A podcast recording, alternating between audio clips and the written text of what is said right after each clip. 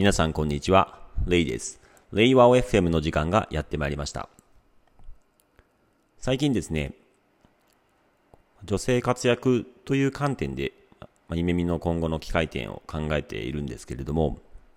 よく大企業ですと、ま、女性の管理職を3割にしていく、ま、そういった目標を掲げながら、まあ、ダイバーシティインクルージョンの推進をしている企業も増えていると思うんですけれども、これ少し思ったのが、夢見の場合だとですね、いわゆる管理職っていうのがない。具体的には、マネジメントの役割っていうのを細分化していて、専門的なチームが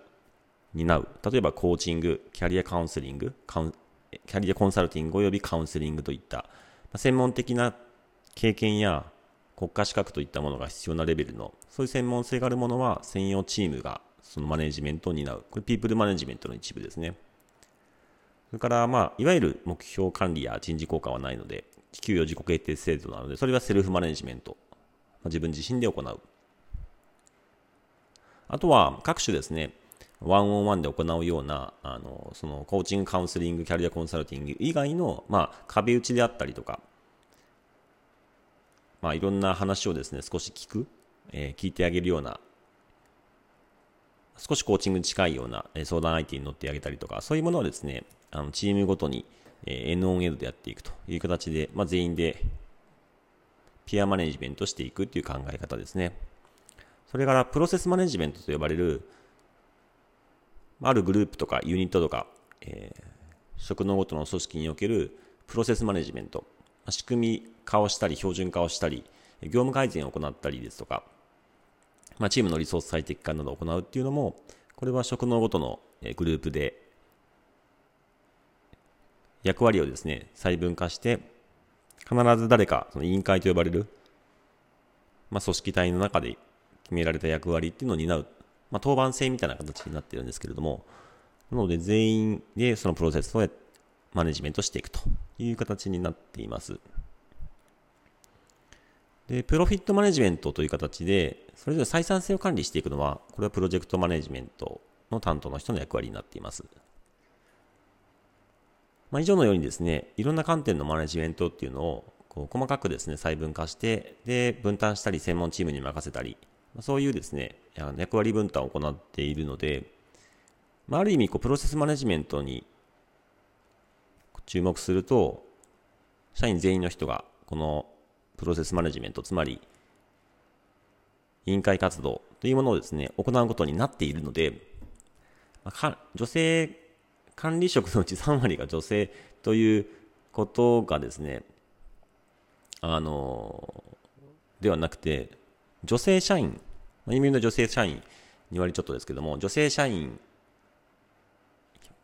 は100%ある意味、こう何らかのマネジメントに関わるっていう状態に、まあ、原則はななってしまうので、あまり意味がないなっていうふうに思いました。一方で、あの、取締役におけるその女性の割合っていうのもあの増やすべきかっていう議論がある中で、こちらに関しては、確かにあの耳の取締役会及び経営チームでもですね、女性が、えー、今いるわけではないので、ここをもう少しですね、改善できる余地があるんじゃないかなというふうに思っています。耳の中ではですね、チャレンジ取締役制度っていうのがあるので、まあ、次戦他戦含めて、実力や経験的にはまだその取締役という形で、まあ、経営的な役割を担うには少し早い可能性はある人であっても、まあ、そう自分から手を挙げてやっていきたいという意欲があるっていうのをですね重視して、えーまあ、チャレンジできるという形でチャレンジ取締役の制度があります。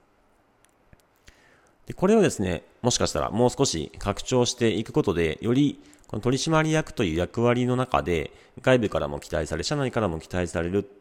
まあ、そういう期待のに応えながら、自らその会社におけるですね、経営という視座を持ってですね、自分のできること、まあ、役割っていうものをですね、自分にできることをですね、最大限にですね、背伸びして拡張しながら、えー、今までで、こう、目線として向けてこなかったことに目を向けて、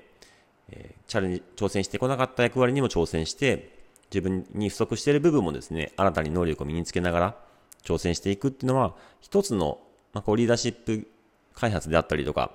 会社にとっても新しいですね、観点をですね、多様な観点を取り入れるっていう意味でも、非常に、えー、まあ、事業開発及び人材開発という観点で非常に有意義な、ま、仕組みになっているかなというのは個人的に思っているので、ただこのチャレンジ取締役もですね、やはり、まあ、とはいえ、まあ、5人とか、えー、6人とかせいぜい、まあ、それぐらいの人数でしか抜擢できない。まあ、それをですね、毎年こうローテーションしながら、特に今取締役の任期は、えー、2年、チャレンジ取締役の任期も2年というふうにしているので、まあ、2年をですね、目安にこうローテーションしていくんですけれども、ただですね、やはりあの会社の規模が、えー、今後数百名あるいは1000名と増えていく中で、会社自体をですね、あの、分社化するというより、どちらかというと、一社で効率よくですね、一社の中でですね、いろんな多様な文化とか多様な人材っていうところがこう流動性ある形で連携できるようにしていくので、こう一社の取締役っていうのが、例えば5名とか10名とかっていう形で制限されてしまうと、この取締役、チャレンジ取締役というものにですね、挑戦する、そういったまあ、あの枠がですね、少し全体の人数からすると少なくなってしまう懸念があるなっていうふうに思っています。その上で、ちょっと今後の可能性として考えたいのが、こうまあ、取締役の人数を大幅に増やすということですね。これは、あの、サイボーズ社が、あの、今期かな？今期の取締役会、株主総会で、えー、社内の公募とか次戦で応募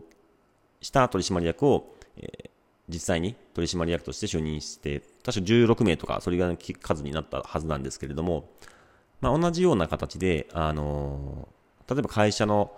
正社員社員の人数のうち、例えば、えー7%とか8%とか、一定のそのマネジメント比率っていうのを決めて、それをチャレンジ取締役にの枠として設定するっていうのは、一つこれは実際ありなんじゃないかなというふうに思っています。ただ、あの、1000名の組織になると、例えば5%でも50名取締役ができるので、これなかなかにその運用っていう観点では少し工夫がいるんですけれども、ただですね、あの、少し参考になる枠組みがあって、これはですね、あの、ポッドキャストで、えっ、と、以前、えー、ラクス、ラクスルの、えー、実際の取締役の運用方針っていうのを、ポッドキャストで聞いたことがあったんですけれども、ラクスルはまあ複数の事業ですね、印刷の事業であったり、広告の事業であったり、複数の事業をですね、行う、まあ、事業開発が優れた会社っていうふうに言われているんですけれども、ラクスルが運用している取締役会の方法としては、なんか事業部ごとの責任者が、えー、実際にその取バーチャル取締役の会のような形で、えーと、事業部ごとの責任者に、まあ、例えば、えー、その事業部事業部に関する権限に関しては代表権レベルの権限を、え、事業部の責任者である取締役に例えば付与してその事業部の責任者である取締役をチェアマンとしたそのバーチャル取締役っていうのを開催してでそのバーチャル取締役でその事業に関する大きな意思決定っていうのはこう決済できるようにするみたいな、まあ、そういうなんかこう、えー、枠組みをやっているらしいんですね。まあ、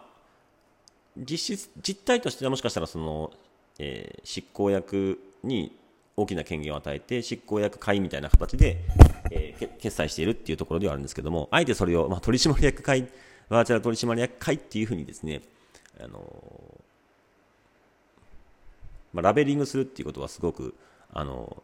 意義が大きいなというふうに思っていてで実際に、まあ、おそらくその取締役会レベルで決議するものもそのバーチャル取締役会で決議しているとは思うので、まあ、実態がそれに合ってはいると思うんですけれどもそういった意味ではなるほどっていう形でその事業部ごとに会社をこうカンパニー性っていう形で分けずに一つの会社の中で複数の大きな事業っていうものもあの、まあ、カンパニー性というかそのそうですね会社は別に分けずにやっていくっていうやり方としては一つあるんじゃないか、まあ、少しカンパニー、ラクスの場合、カンパニー性に少し近いのかもしれないんですけれども、あのそういった形でですね、あの、イメミの場合も、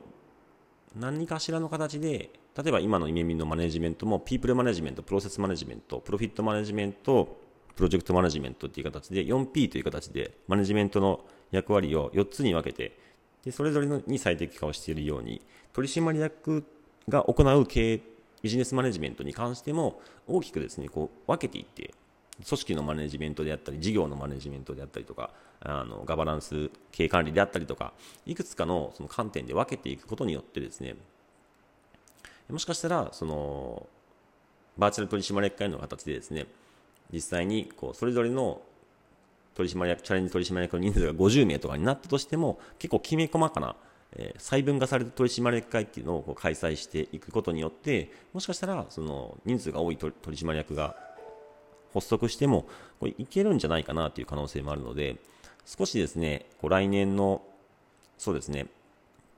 え株主総会に向けてですね、まだ時間はあるので、このあたりの、あの、取締役会っていうものをもっとですね、こうより活用していくと、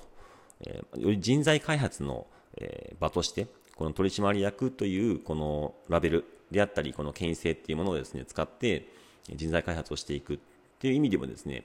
えー、まあ、今、イネミで行っているチャレンジ取締役っていうのが、実際にこのチャレンジ取締役として就任している人の資座が上がったりとか、えー、いろんな成長しているなっていう実感があるので、やはりこれは有用だなっていうふうに思っているので、何らかの形で、めちゃくちゃ人数が取締役がが多くなったとしても運用できるような方法を、えー、来年に向けてちょっと実験してみたいなっていうふうに思いました。